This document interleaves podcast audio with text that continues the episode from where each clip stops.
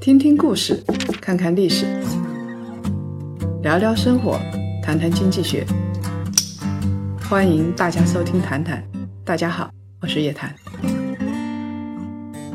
少说废话，不说假话，聪明人一起说人话，独立思考，理性投资，拒绝被洗脑。欢迎大家继续收听由叶檀财经与喜马拉雅共同推出的《谈谈》新一版的彩礼地图又出炉了。跟二零一三年的彩礼比，这四年的时间有很多地方彩礼是翻番的。像北京，四年的时间礼金涨了二十倍，单身汪肯定要跳起来了，他们再也娶不上老婆了。这一期我们来谈一谈，到底收多少彩礼才符合天理？其实彩礼很古老了，西周的时候，也就是三三千多年前，那个时候就有彩礼了。一般呢是男方给女方钱或者是东西。其实从本质上来说，彩礼是一种赔偿，是一种补偿。男女结合是为了繁衍后代，有一个名词叫做亲代投资，指的就是一个人为了增加后代生存的机会，他去进行投资。那么男性的亲代投资。他如果没钱的话，那他最低的限度是交配；女性的最低限度，那除了交配之外，还要怀胎，还要生产。而且，一个男人可以在任何时间让女人怀孕，但是呢，女性那就比较惨，她要九个月才能生一个孩子，繁殖的数量大大不如男性。女人付出的代价。在生物学上来说，是要比男性多得多的。男性他付一点彩礼，有可能是作为对女方的补偿。补偿金啊，在每个时代都是不一样的。我们刚才说过了，周朝的时候，三千多年前、两千多年前，当时啊，有一个男方娶亲的时候啊，要送女方一个吉祥物，那个吉祥物是大雁。大雁呢，是狩猎时代。当时你是一个好猎手，你就可能一拉弓就可以射到大雁。这个说明这个小伙子有本事，可以养活一个家。那么唐宋以来啊，男方向女方送的就是钱就比较多了，具体的数额每个家庭不一样，穷的少送一点，富的多送一点。到了二十世纪五十年代的时候。彩礼那时候的彩礼，其实因为大家都很穷嘛，所以就是几尺花布。后来岳父呢，彩礼也就多了，什么三钻一响啦，结婚三大件了。三大件就是电视机、洗衣机、电冰箱。现在想想真是的啊，像我一点也没问别人拿，是不是有点亏啊？两千年以后呢，结婚的三大件是房子、车子、票子。其实这里边。房子、车子，尤其是房子，可是价格很高的。彩礼的习俗是可以从三千多年、四千多年一直延续到现在，说明大部分人是认可它的。新华网有一个调查，百分之五十九的人啊，他表示应该收彩礼。为什么呢？因为这是一种礼节，是一种尊重啊。赞成取消彩礼的占的比例是百分之二十九。因为这些人认为婚姻又不是交易，怎么能收彩礼呢？你彩礼收的那么高，不就是卖女儿吗？怎么可以把婚姻当成一桩买卖呢？其实啊，我们回过头来说，在传统社会里边啊，彩礼其实是一种补偿。我们刚才已经说到补偿，那现在这个补偿呢，是从女儿这个角度来说。中国人以前说女儿是赔钱货，因为呢，你从出生的开始，养一个孩子他就需要很大一笔支出，养到十四岁、十五岁，本来可以工作来补贴家庭，但是呢，本来女孩子可以工作来贴补父母，但是呢，到了及笄之年，及笄是十五岁，就是头上要头发要挽起来，要插根叉子的，这个及笄之年，十五岁就可以嫁人了。所以你刚可以工作，又要嫁人了，那你父母前期的投资就算是打了水漂了。彩礼呢就相当于男方家庭对女方家庭的一个补偿。其实说起来很残酷，从经济学的角度来说，在传统社会里边，女人的价值就是传宗接代，就是照顾家庭，她的身价可以在婚姻市场上得到充分的体现。啊，这个跟任何的交易市场都是一样的。男方彩礼多少，主要是取决于三个方面。第一个呢，男方家庭经济实力怎么样？如果经济实力强，那他呢就给的彩礼就多一点。第二个呢，也看女方，女方要价多少。通常来说，年轻的、长得漂亮的、身家清白的，那么他在市场上的要价就比较高。这就像一分价钱一分货一样啊，在这儿女性就完全作为货品来交易。第三个呢，我们要看市场均价是多少。比如说，你隔壁的张春，他一个女儿彩礼大概均价是五万块钱。那通常呢，你女儿在出嫁的时候会考虑，大概会围绕这个五万块钱上下来浮动，啊，或者是六万，或者是四万，但是不会差的太多啊。彩礼是男方给女方的补偿，但是呢，我们还要说另外一个国家，你要知道跟嫁妆。相对应的，呃，跟彩礼相对应的就是嫁妆，所以呢，不光是男方家庭会补偿女方，女方家庭呢也会补偿男方的。尤其是我们现在要说说印度这个国家，这个国家补偿起来，女方补偿给男方真的是非常可怕，他们的嫁妆非常高，在印度啊，男方家庭是不用出彩礼的。女方家庭就要付出非常高昂的嫁妆，这个并不是因为尊重女性，在印度女性地位很低，而且我们知道她强奸犯罪也很多啊，这这就说明这个国家女性地位真的是不高。但是呢，女性地位低，男方就要求得到补偿，你只有补偿给我多少钱，我才会娶你们家的女孩子。这个男方家庭结一次婚发一次财。我看他们如果多生几个孩，多生几个儿子的话，估计这个发财发的多了去了。其实，在印度啊，还有一个原因也让嫁妆比较高。我们知道这个国家是种姓制度的，就是有低种姓、高种姓。那么你如果是低种姓，要高攀上一个种姓的话，这就相当于你让自己的身份提高了，这个时候的嫁妆那就更加高了。而且很可悲啊，女家付出那么多钱，但是呢，嫁过去的女儿新娘呢是没有社会地位的。印度已婚妇女的自杀率啊，超过那些因为负债还不起自杀的农民。他的已婚妇女的自杀率是相当高的，而且很多都是因为要么付不起嫁妆钱，要么你嫁妆不多，然后过去之后被男方歧视。跟印度的文化有点类似的另外一个国家是巴基斯坦，也是要很多嫁妆。有一家生了五个女儿，那么你要这么多嫁妆，基本上是嫁一个女儿，这家就要巨亏一次。这个家庭根本没有办法承担五次大型的亏损，他们的止损方法非常可怕。怎么可怕呢？这五个女儿啊，集体跳河自杀了。印度。生女儿要付真金白银给男方，在新婚夫妻的婚前财产里边啊，就是女方要贡献七成，男方才三成。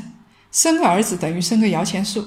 女方的嫁妆一般是这个女方家庭这个家庭的六到七年的收入，这种负担啊，我看不在中国的彩礼之下。其实很有意思，一个都是男权社会，然后一个呢是女儿完全到男方，然后男方用彩礼来补贴；另外一种呢，男方地位高，女方要嫁过去的话，就必须要有嫁妆。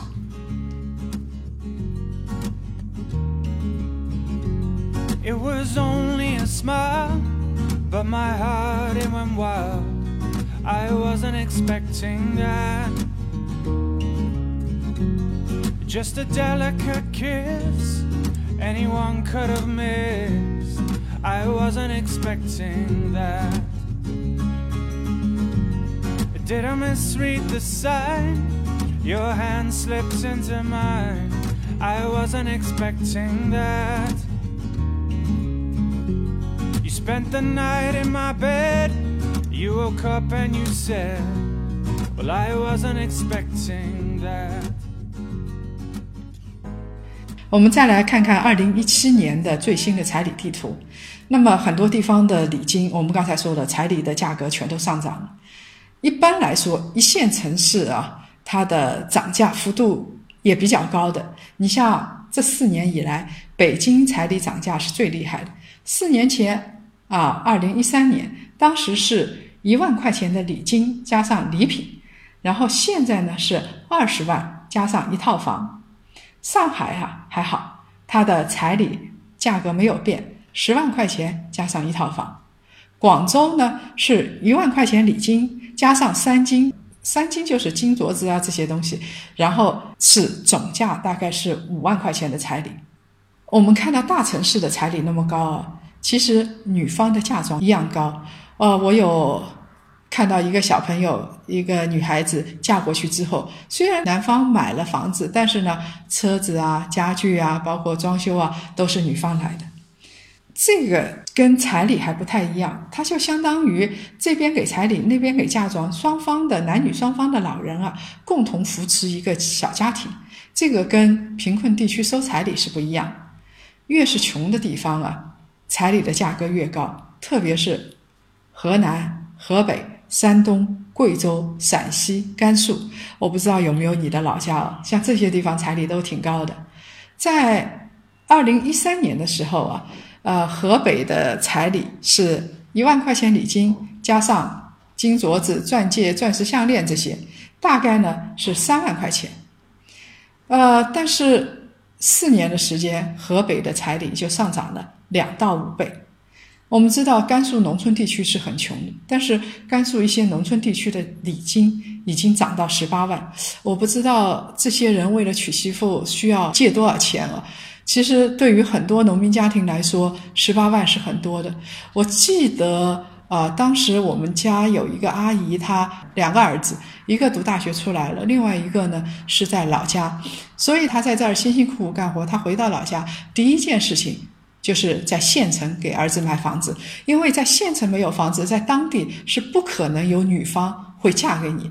第二件事情呢，就是相亲，所以一辈子辛辛苦苦在县城买房子，然后呢相亲让儿子结婚。